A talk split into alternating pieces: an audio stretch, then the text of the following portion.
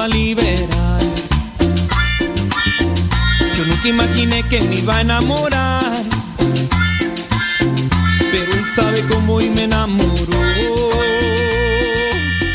Me enamoré de ti, Señor Jesús, me enamoré. Mi vida hoy es muy feliz no me quiero alejar de ti.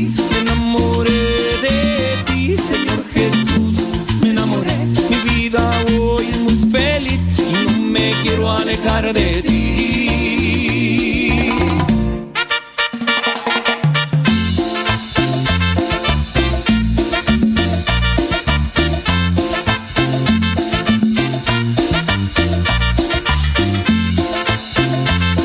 Un saludo a todos los enamorados de Cristo.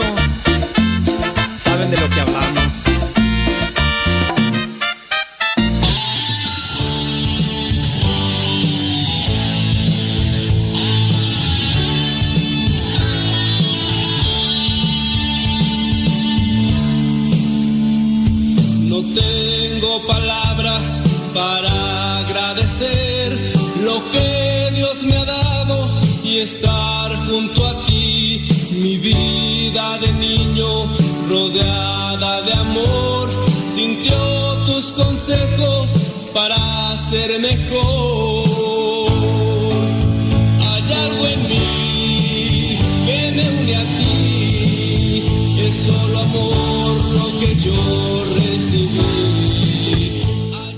Fray Nelson Medina hablará de la eutanasia,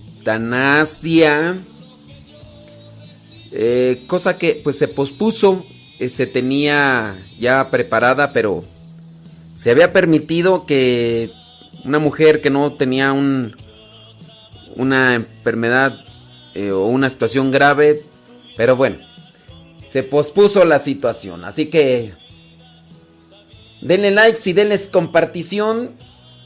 Déjame ver tú, ¿qué está pasando por acá? Ándele pues.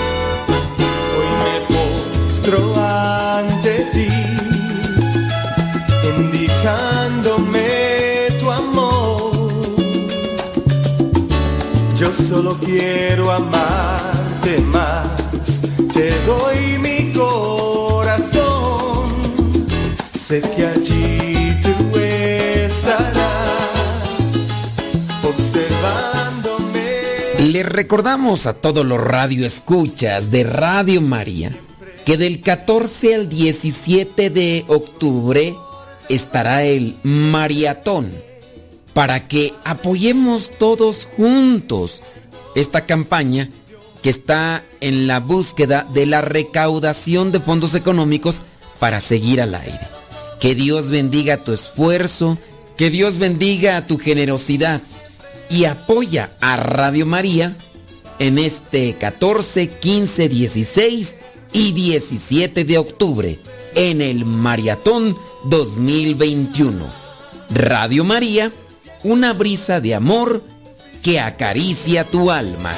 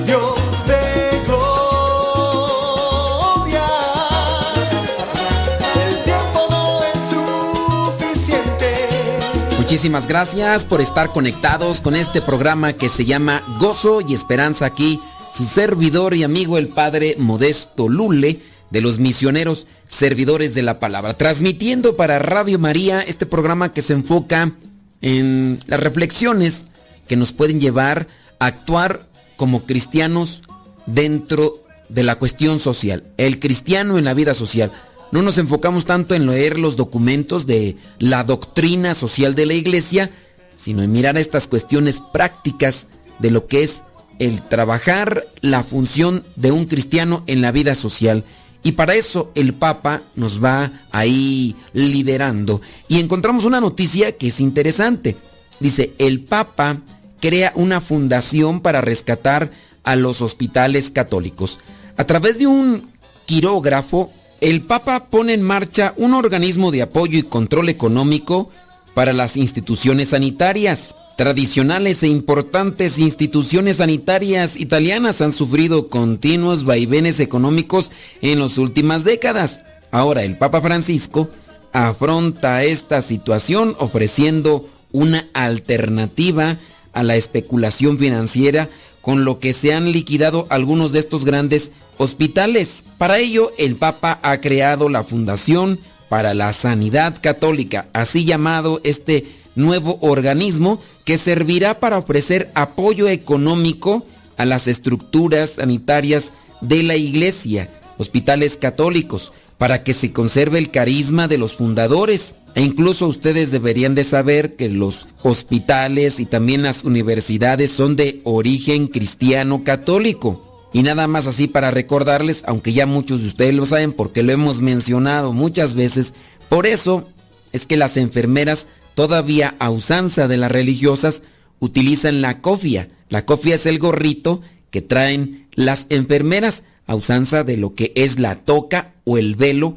que usan las religiosas, porque los hospitales y las universidades tienen sus orígenes en estos movimientos de acción social de la iglesia. Eso solamente para los que no lo sabían y para los que ya lo sabían, pues es como un recordatorio. Entonces, con este organismo se ofrece apoyo económico a estos hospitales para que conserven el carisma de los fundadores, la inclusión en la red de estructuras análogas y benéficas de la iglesia y por tanto su finalidad exclusivamente benéfica según los dictados de la doctrina social, algo que el propio Papa ha reivindicado en ocasiones. Una de las últimas veces que lo mencionó fue cuando estuvo hospitalizado en el mes de julio del 2021. Esta fundación que busca ayudar a los hospitales está vinculada a la Santa Sede para que pueda operar bajo su soberana autoridad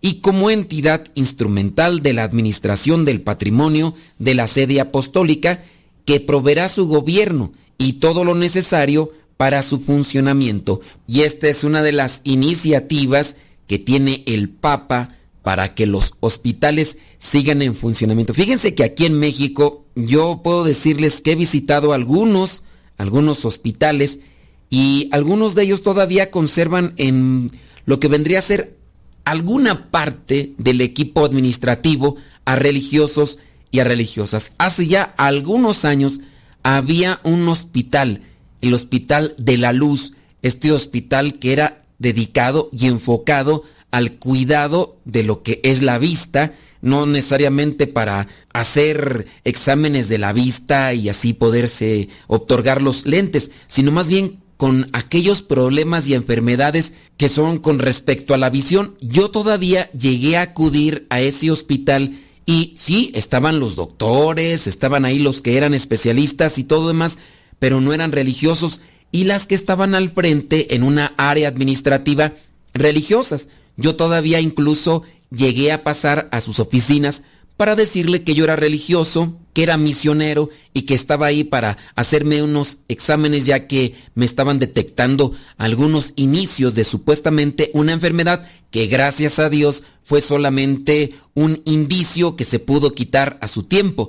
Me decían que yo tenía inicios de glaucoma, entonces para verificar pues tuve que realizar este examen o estos exámenes que fueron varios exámenes durante varios días y sí, pagamos cierta cantidad de dinero, pero no fue la suma total de lo que se hubiera cobrado, porque las religiosas ahí estuvieron echándonos la mano en eso como parte del comité administrativo y ellas mismas nos lo dijeron. Dice, nosotros estamos aquí, pero ya no estamos al frente de manera total. Tiempo después se anunció que ya las religiosas ya no iban a estar dentro del equipo directivo. Y pues bueno, pero de igual manera tienen una función de ayuda a la sociedad. Creo que también por ahí se metieron algunos grupos que se dedican a administrar este tipo de ayuda social. Y así otros hospitales en Morelia y en otros lugares me tocó conocer que estaban al frente religiosas específicamente. El día de hoy nos va a acompañar además de Mónica Muñoz, Rafa Salomón, Guillermo Torres Quirós, también nos va a acompañar para Nelson Medina con una situación muy actual, esta cuestión de la eutanasia. En Colombia, al parecer, pues se ha aprobado la eutanasia y al parecer una mujer se dice católica, va a someterse pues a este tipo de suicidio porque es ella la que está buscando acabar con su vida por situaciones de enfermedad por las que está pasando. Ya no lo compartirá para Nelson Medina y Rafa Salomón, Mónica Muñoz y Guillermo Quirós, que ya está listo para saltar con su cápsula. Estaremos aquí acompañándoles en este programa que se llama Gozo y Esperanza. Échele, mi estimado Guillermo Torres Quirós.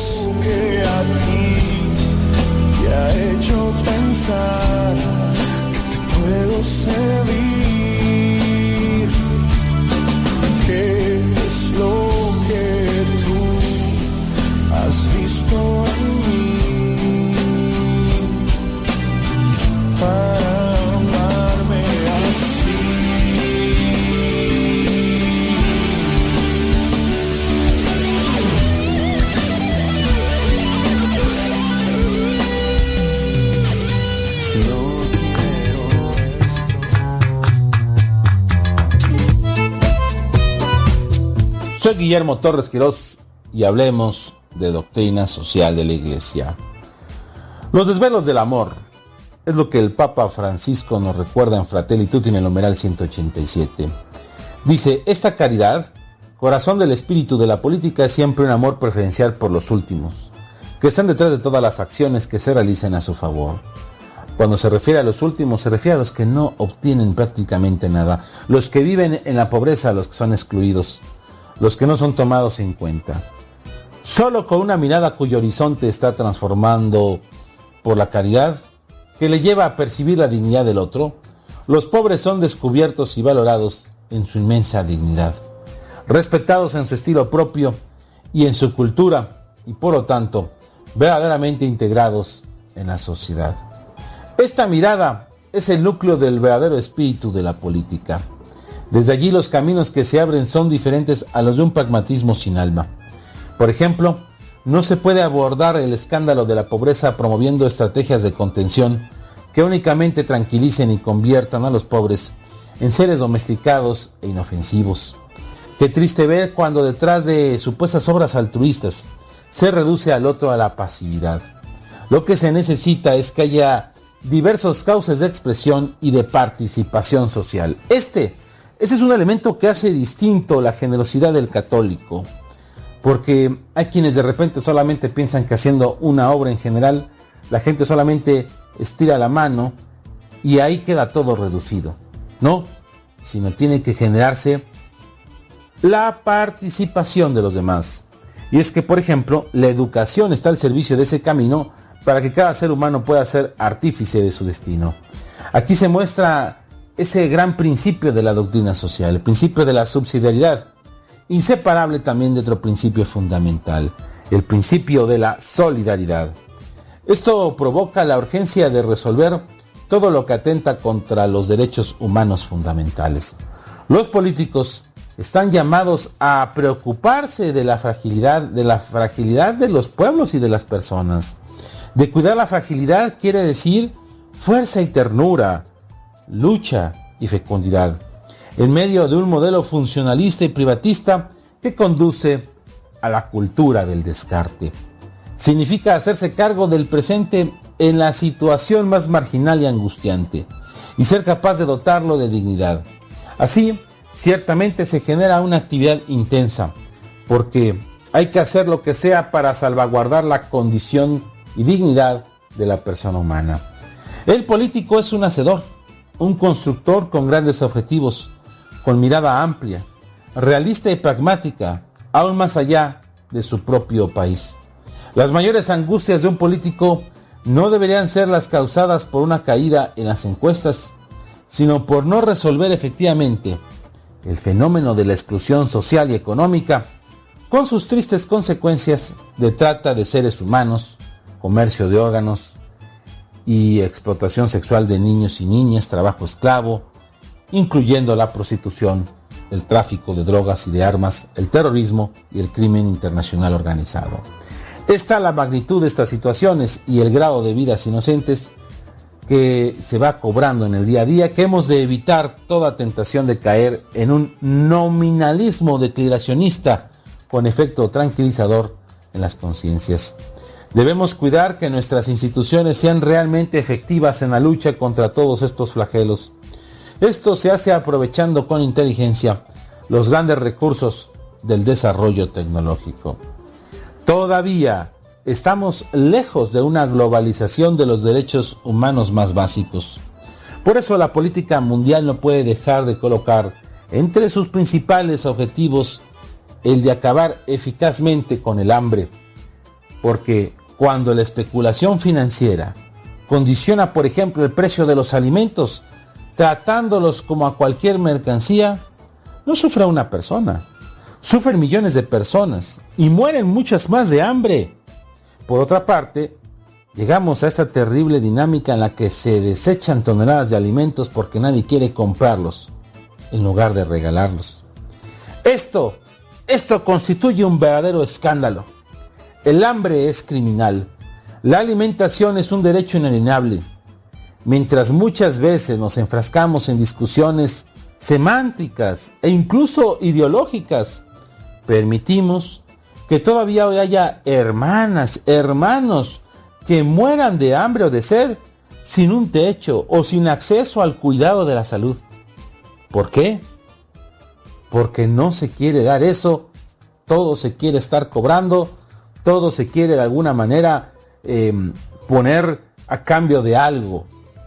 Junto a estas necesidades elementales insatisfechas, la trata de personas es otra vergüenza para la humanidad que la propia política internacional no debería seguir tolerando, más allá de los discursos y las buenas intenciones. Son mínimos impostergables. ¿Por qué? Porque en el trato, en la trata de personas se está eliminando prácticamente a la dignidad no solamente de la persona a la que se convierte una venta, a la que se le explota, sino también al que lo está haciendo. Se reduce, se minimiza. Y ante todo esto, hay que tomar en cuenta que existe un amor que integra y que reúne. La caridad política se expresa también en la apertura a todos. Principalmente a quién? Pues a quien le tocó gobernar. A quien está en el poder ejecutivo, en el que está en el poder legislativo, el que también llega al poder judicial. Está llamado a renuncias que hagan posible el encuentro, el encuentro y la búsqueda, la confluencia, al menos en algunos temas.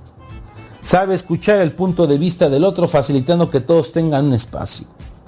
Con renuncias y paciencia, un gobernante puede ayudar a crear ese hermoso poliedro donde todos encuentran un lugar.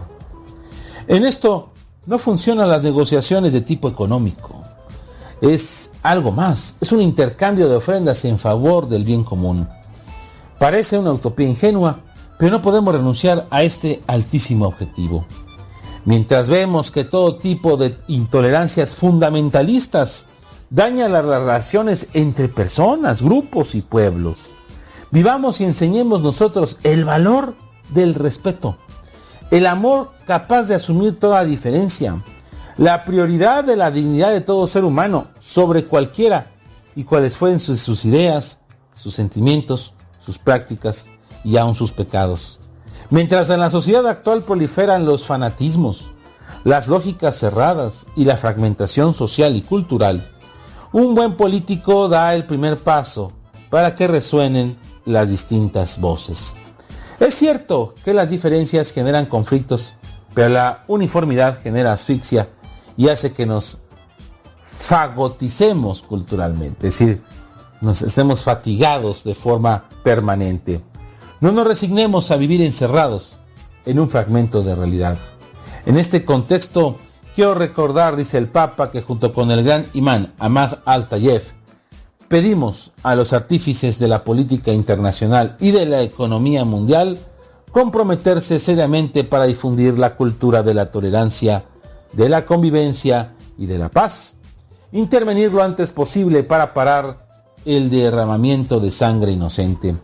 Y cuando una determinada política siembra el odio o el miedo, hacia otras naciones en nombre del bien del propio país, es necesario preocuparse, reaccionar a tiempo y corregir inmediatamente el rumbo, porque el destino puede ser la guerra y con la guerra la muerte, el fin, el fin del ser humano.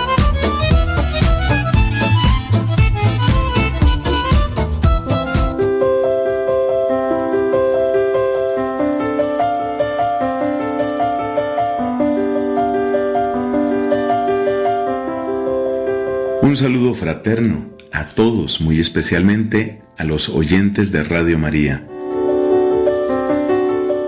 Según los informes que nos da la agencia de noticias Caracol en Colombia, hay una señora de nombre Marta Sepúlveda que ha escogido la muerte voluntaria por vía de eutanasia en razón de un diagnóstico de esclerosis lateral que ella está sufriendo y que, digamos, sin ser una enferma terminal, eh, la ha conducido a ella a la decisión de terminar con su vida antes de que llegue un sufrimiento que ella estima que sería insoportable e inútil.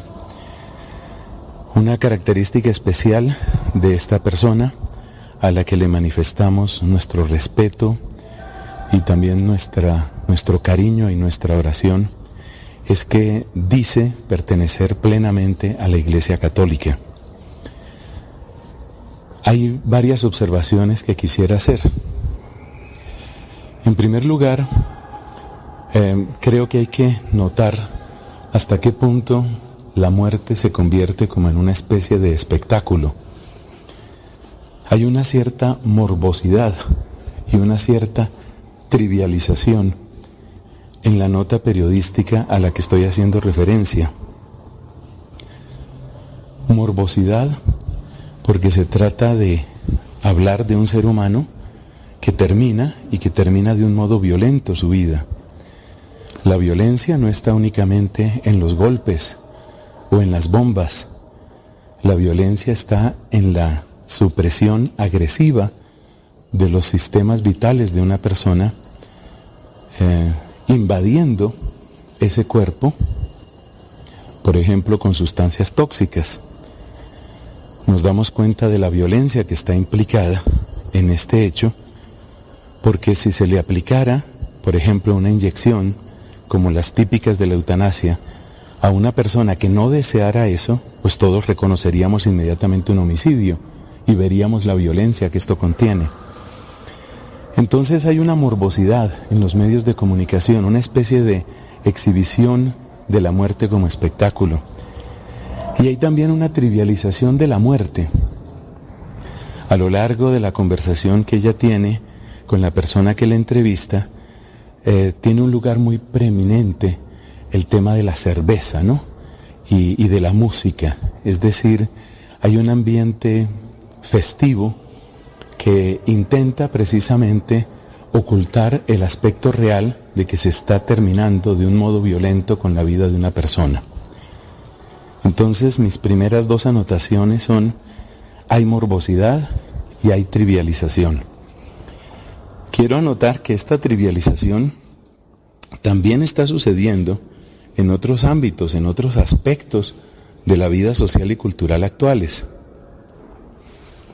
Observemos, por ejemplo, cómo cuando otras personas, por ejemplo del mundo del espectáculo, las llamadas celebridades, se suicidan, muchas veces eh, lo que se hace es destacar de un modo muy superficial aspectos de la vida de la persona. Por ejemplo, murió haciendo lo que quería hacer.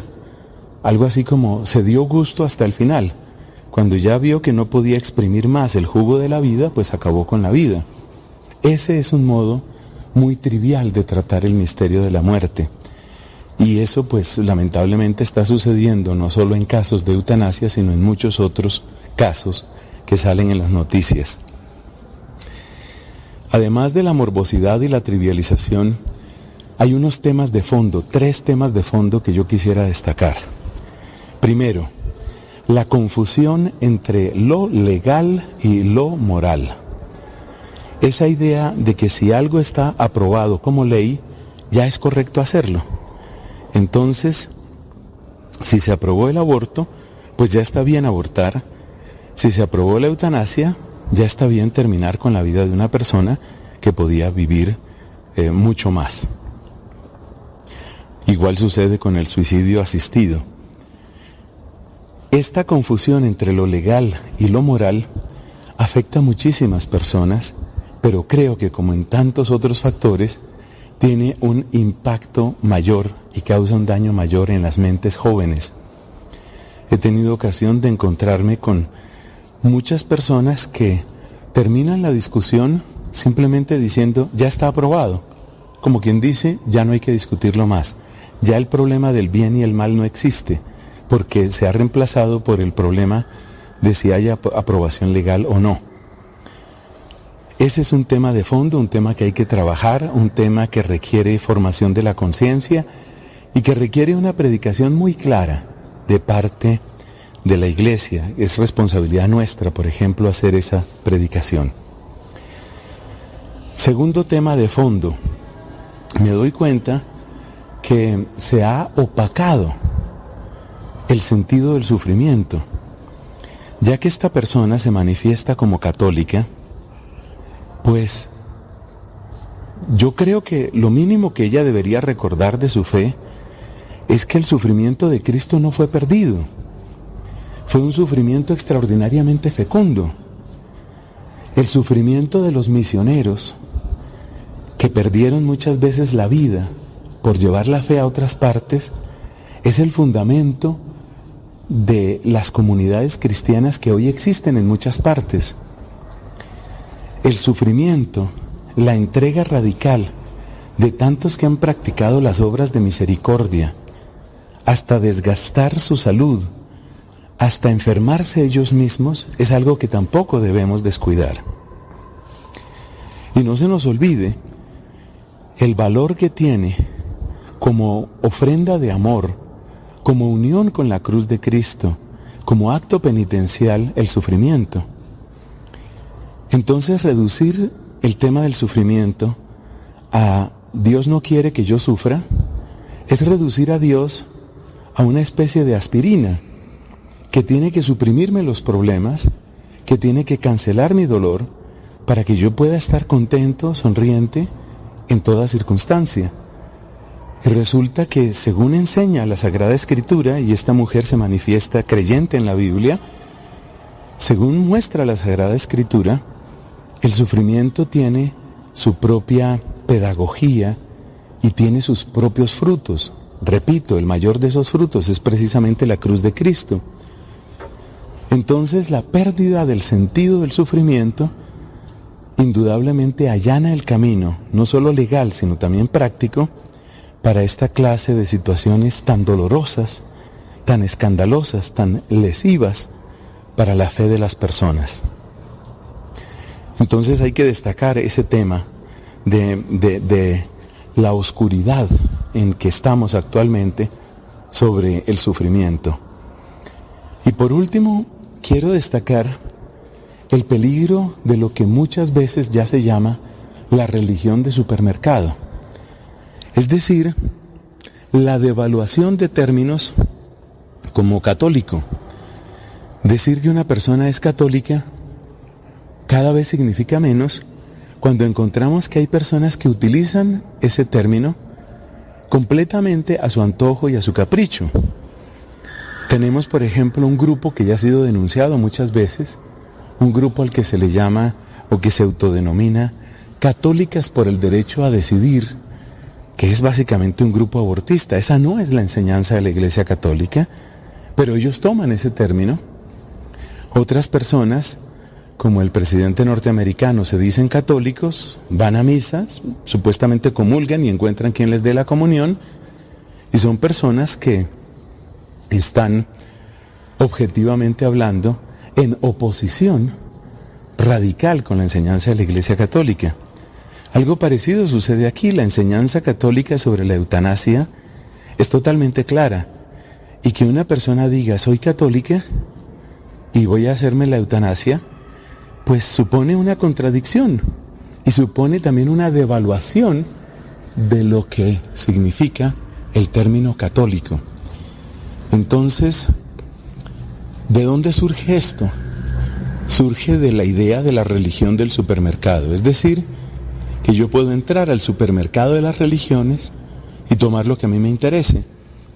Y cuando llego a la parte de los productos católicos, entonces, por ejemplo, me gusta una misa, entonces, yo pues voy a misa. Me gusta comulgar, pues entonces yo comulgo. No me gusta la moral, pero sí me gusta comulgar, entonces no practico la moral y sí comulgo. Eso se llama religión de supermercado. ¿Qué nos queda de todo esto? Ante todo la oración, por supuesto, en primer lugar la oración, el sentido profundo de solidaridad con una persona que está sufriendo, lo cual no nos debe mover a una falsa compasión, sino más bien a una verdadera compasión que le ayude a descubrir a la persona la voluntad de Dios en sus circunstancias. Qué fácil es deshacerse de la persona que sufre. Qué fácil y qué moderno parece ese deshacerse de la persona que sufre. Pero el llamado nuestro real es a la auténtica fraternidad en Cristo que quiere ayudarle a la persona a que descubra la voluntad de Dios en estas circunstancias. Y por supuesto, como iglesia nos quedan las grandes tareas de luchar contra la confusión entre lo legal y lo moral, luchar para que todos descubramos el valor que tiene el sufrimiento vivido en Cristo y luchar para superar esa idea de la religión de supermercado.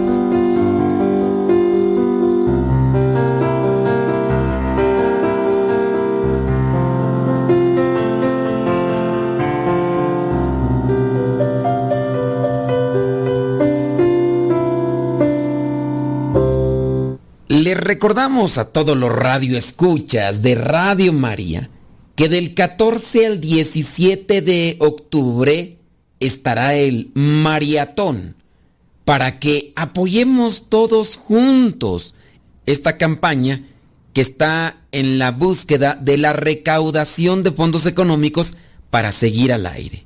Que Dios bendiga tu esfuerzo, que Dios bendiga tu generosidad y apoya a Radio María en este 14, 15, 16 y 17 de octubre en el Maratón 2021. Radio María, una brisa de amor que acaricia tu alma.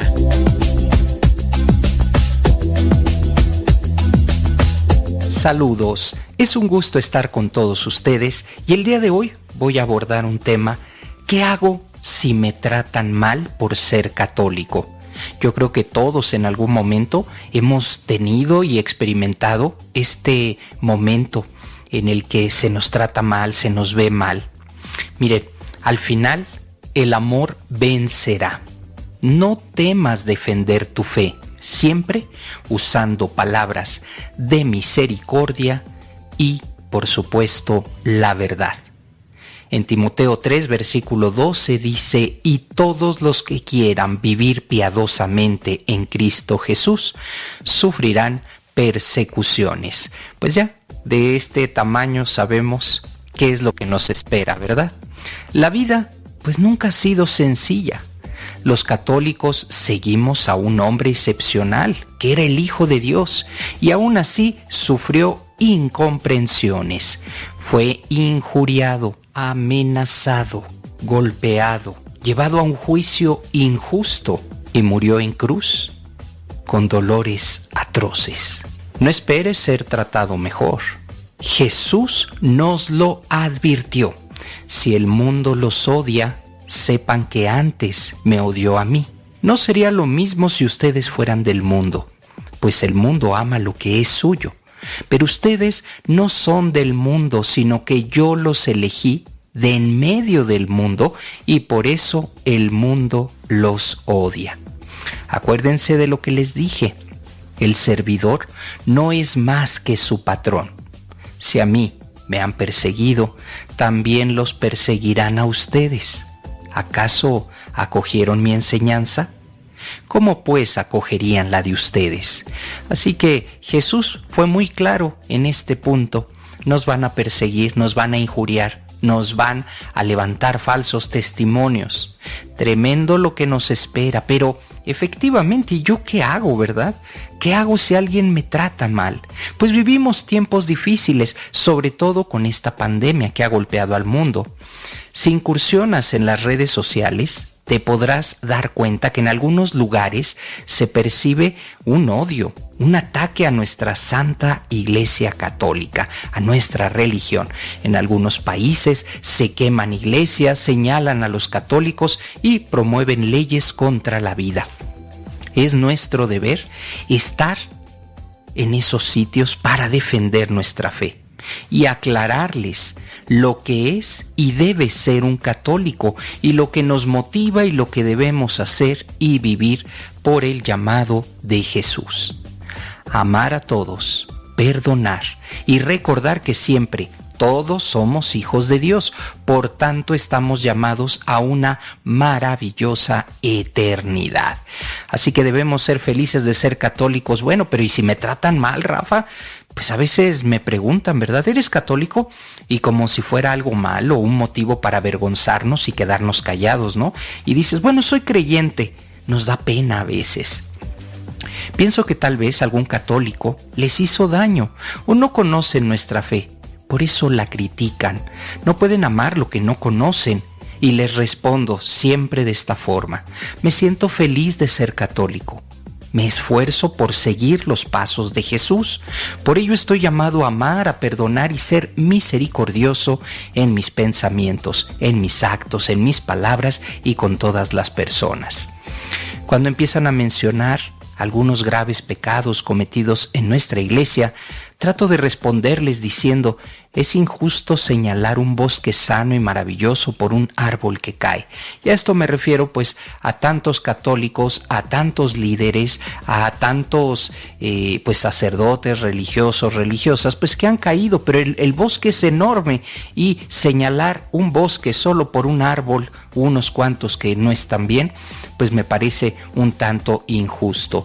Hay días también en los que pues recuerdo estas palabras de San Francisco de Asís que dice el amor no es amado y esto nos lo vamos a encontrar regularmente las personas que no profesan nuestra religión pues son quienes nos atacan demasiado San Francisco decía, el amor no es amado.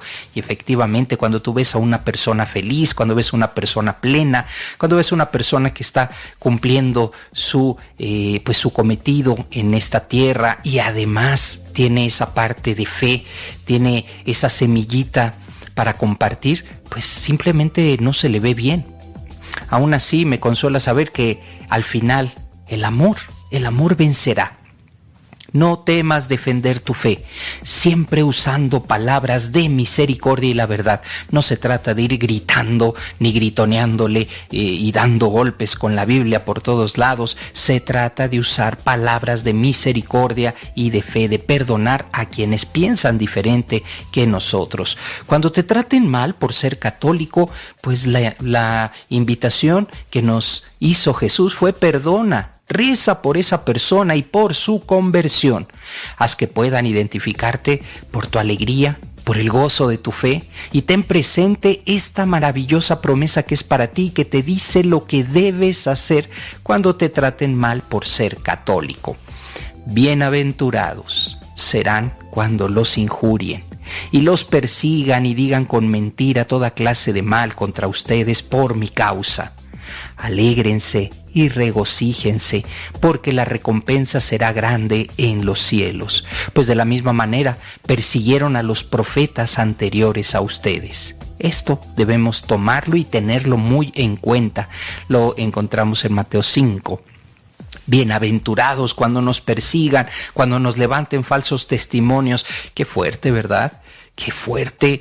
Entonces, Hoy te quiero decir, si te tratan mal por ser católico, no vale la pena pelearse. Cuando hay ira o discusiones ácidas, instintivamente bloqueamos nuestra capacidad de escuchar y rechazamos todo lo que representa el otro. Es decir, se nos olvida que esa persona es mi hermano, aunque piense diferente, aunque no esté de acuerdo conmigo. Por eso en momentos en los que nos encontremos así frente a frente y que haya pues diversidad de opinión, lo que tenemos que hacer es bajar el nivel del conflicto, llegar a un punto común y saber en qué valores estamos de acuerdo, porque no en todo estamos eh, completamente de acuerdo, ¿verdad? Y buscar esos niveles, ¿para qué? Para disminuir el conflicto. Debemos intentar construir desde lo que es común y empezar a dialogar desde ahí, reduciendo la tensión me estoy refiriendo a algo que se llama diálogo. Cuando te ataquen por ser católico, lo que no debemos olvidar es que el diálogo nos va a permitir encontrar esos puntos de convergencia. Y como buenos seguidores de Jesús no debemos pelearnos. Hay intolerancia a imitar a Cristo cuando nos enfrentamos con alguien que odia a la iglesia y que dice yo no la tolero, en primer lugar la actitud de un cristiano debe ser la de Jesús, ¿de acuerdo? No tienes por qué enojarte. Si esa persona está hablando mal, no, no te enojes. Es querer eh, cambiar a la persona y, y convencerla, no lo vas a lograr. Lleva muchos años así. ¿Cómo sí lo vas a lograr? Pues no dándole buenos razonamientos. Simplemente siendo y haciendo actos coherentes en tu vida para que esa persona se dé cuenta que seguir a Jesús no solamente es de palabra, no se trata de dientes para afuera. Cuando Jesús transforma nuestras vidas, lo hace de una manera maravillosa y de una manera eh, personal. Empieza y, vive en nosotros y empieza este cambio, esta transformación. Podemos ver con ojos de misericordia aquel que agrede, aquel que es intolerante, aquel que por desconocimiento no se ha acercado al verdadero amor. Debemos intentar curar esas heridas, eso sí, ir despacio, pero sobre todo respetar. Dios encontrará el momento de tocarle el corazón en el instante adecuado y mientras tanto estar disponibles. Esto nos tiene que llevar a un encuentro, un encuentro personal con Dios. De tal manera que si tú has sido atacado, te han atacado tu fe, pues lo que debemos hacer indudablemente es mirar como lo hubiera hecho Jesús, con amor al prójimo, como lo hubiera hecho mirando con misericordia, perdonando. Eso es lo que debemos hacer. Así que, hermanos y hermanas de este espacio, para mí es un verdadero gusto compartir y tratemos de evitar el conflicto, aunque piensen diferente a nosotros. Hasta la próxima.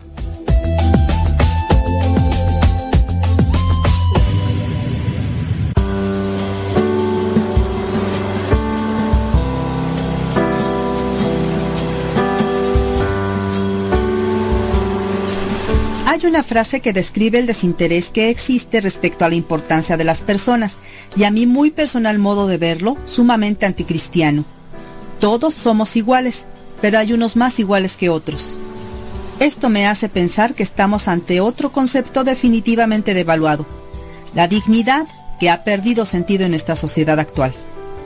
Alguien puede sentirse digno de atenciones y alabanzas por ocupar un alto cargo público, pero no solo a esa faceta se refiere el término dignidad, es algo mucho más profundo. Porque debemos considerar que todo ser humano es importante desde el momento de su concepción, es decir, goza de la dignidad humana que nadie tiene derecho a negarle o quitarle. Le corresponde sencillamente por pertenecer a la especie humana. Pero, ¿qué es la dignidad? El diccionario la define como respeto y estima que una persona tiene de sí misma y merece que se lo tengan las demás personas. Es verdad que para conseguir el reconocimiento de que todos los seres humanos somos iguales, tuvieron que pasar muchos siglos. Basta recordar la época de la esclavitud por la que pasó la humanidad, que ha sido abolida a costa de enormes sacrificios y con grandes pérdidas de vidas humanas. Puedo hacer una lista de luchadores sociales que combatieron para ganar el reconocimiento de sus propios compatriotas, quienes los trataban peor que a los animales. Me viene a la mente el reciente caso de Nelson Mandela, Madiba, como le dicen en Sudáfrica, el primer presidente negro de su país, quien antes de obtener ese triunfo pasó 27 años en prisión por oponerse al gobierno de minoría blanca. Pero para no ir tan lejos, nuestra propia historia cuenta que gracias al padre de la patria, Miguel Hidalgo y Costilla, México logró su independencia de España, pero ciertamente no consiguió la igualdad entre los mexicanos. Porque este es el meollo del asunto. Si verdaderamente todos somos iguales, ¿por qué no nos tratamos unos a otros de la misma manera? ¿Por qué hay sitios exclusivos para very important people, gente VIP, donde no dejan pasar más que a los famosos ricos y guapos? ¿Por qué siguen dándose casos de abusos de autoridad o de uso de influencias para pasar por alto lo que marca la ley para todos los ciudadanos? Debería hacernos reflexionar a fondo el hecho de que nuestro país viva aún y en pleno siglo XXI un terrible rezago en educación por la falta de oportunidades para los más desafortunados. Además, debo mencionar la triste situación de inseguridad que priva en México, fruto del olvido por el respeto a la vida. Si realmente todos fuéramos iguales, no habría pobres ni niños de la calle, ni personas pidiendo limosna. Sin embargo, no debemos culpar solo al gobierno, que es lo que se estila en estos casos. Nosotros, ¿qué hemos hecho para ayudar a los desvalidos que no han tenido nuestra misma fortuna?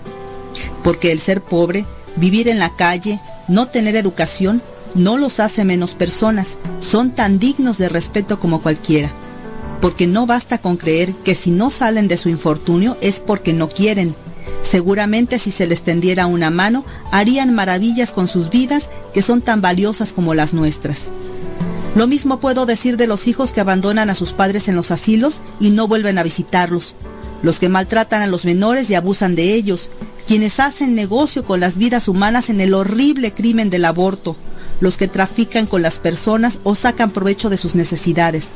Olvidan que han salido del mismo Creador y que de todos ellos se nos pedirán cuentas, pues dice el Evangelio, hasta los cabellos de su cabeza están contados. Es por eso que el ser humano es tan valioso, porque es imagen de su Creador, que a todos nos ama por igual, no importando qué tan malos seamos a los ojos de los demás, pero también es infinitamente justo y dará a cada quien lo que merezcan sus obras. Por eso, estoy segura que todos los valores van encaminados al mismo objetivo, respetar a la persona humana que proviene de las manos de Dios y que tarde o temprano volverá a Él. Eso pienso cada vez que veo un hermano indocumentado sufriendo por comida, agua y un lugar donde pasar la noche, o me entero de una familia que no tiene para comer. En fin, siempre habrá alguien que necesite ayuda.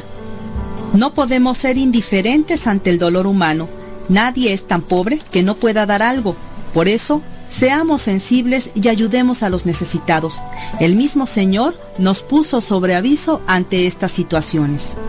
Entonces el rey dirá a los de su derecha, Vengan benditos de mi Padre, reciban la herencia del reino preparado para ustedes desde el comienzo del mundo, porque tuve hambre y me diste de comer, tuve sed y me diste de beber, era forastero y me acogiste, estaba desnudo y me vestiste, enfermo y me visitaste, en la cárcel y viniste a verme. Entonces los justos le responderán, Señor, ¿Cuándo te vimos hambriento y te dimos de comer? ¿O sediento y te dimos de beber? ¿Cuándo te vimos forastero y te acogimos? ¿O desnudo y te vestimos? ¿Cuándo te vimos enfermo o en la cárcel y fuimos a verte?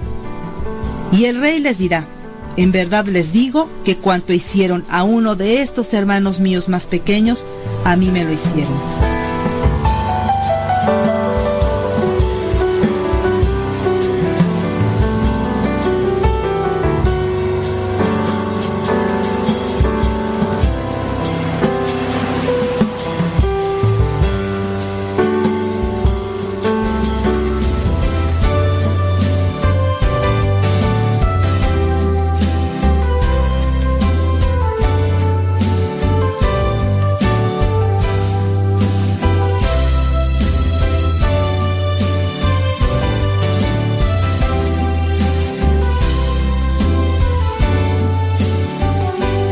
Recordamos a todos los radioescuchas de Radio María que del 14 al 17 de octubre estará el maratón para que apoyemos todos juntos esta campaña que está en la búsqueda de la recaudación de fondos económicos para seguir al aire.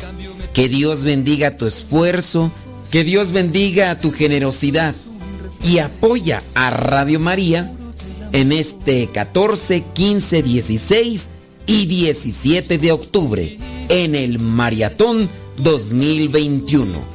Radio María, una brisa de amor que acaricia tu alma. No sé por qué razón el destino nos unió. Yo en cambio me pierdo en tus ojos y veo en ellos un reflejo, el más puro del amor. Te quiero, te quiero. El tiempo ya se nos terminó, pero les agradecemos su compañía, su sintonía y también les invitamos para que nos manden sus mensajes, comentarios, sugerencias, peticiones para poder ir estructurando un programa que sea de provecho para cada uno de ustedes. Recuerden, este programa se llama Gozo y Esperanza. Gracias a Radio María por darnos esta oportunidad.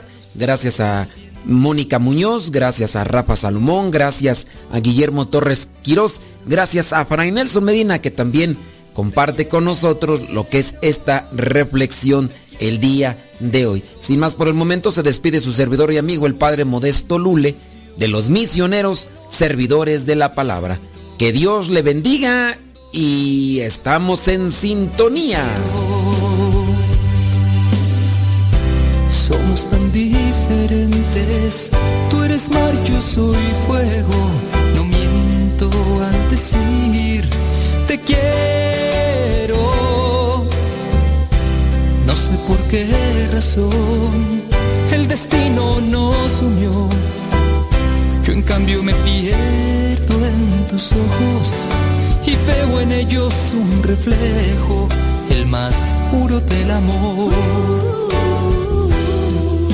Te quiero, más el gallo se me desveló. No hay camisa que combine con mi triste pantalón. Se han escondido las llaves, no me puedo ir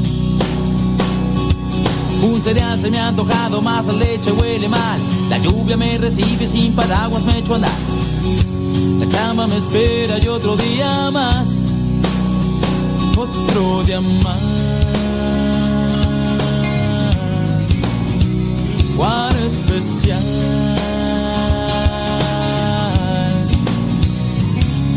Cada día hay mil detalles, cosas suelen suceder, las que dan sabor al caldo y las que salen súper bien. Una simple tos no me hará llorar. El dólar lo subieron y el peso va en bajada. Ya mi equipo de fútbol hoy le fue de la patada. Gracias al Padre por esto y mucho más otro día más.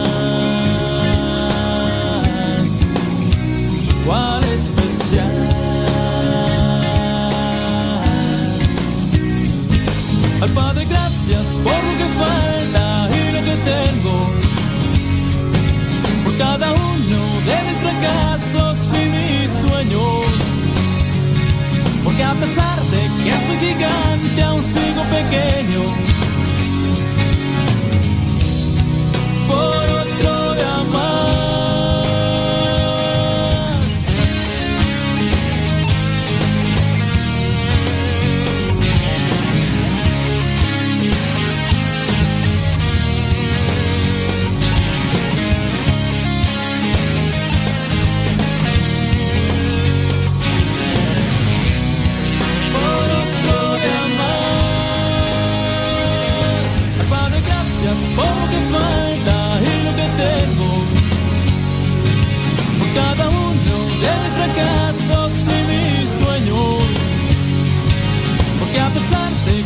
Soy gigante, aún sigo pequeño.